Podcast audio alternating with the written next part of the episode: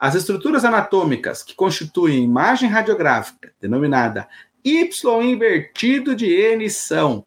Pessoal, eu acho que eu falei umas 300 vezes para vocês, que é a sobreposição de duas estruturas, certo? E ó, para ficar bem mais fácil, Y invertido de N eu só observo na maxila.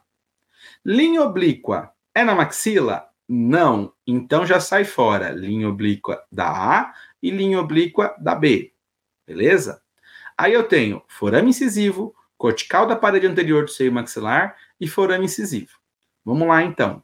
Lembrando, pessoal, o Y invertido de N é a sobreposição de duas estruturas: a parede anterior do seio maxilar e o assoalho da fossa nasal.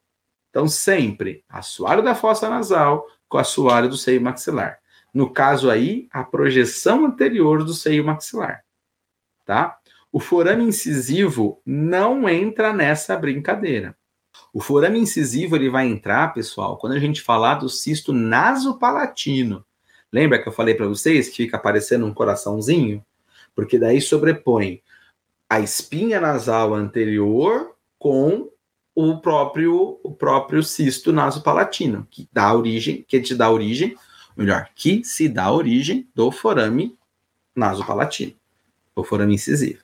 Então, no caso, o Y invertido de N é cortical da fossa nasal com assoalho ou a cortical do seio maxilar.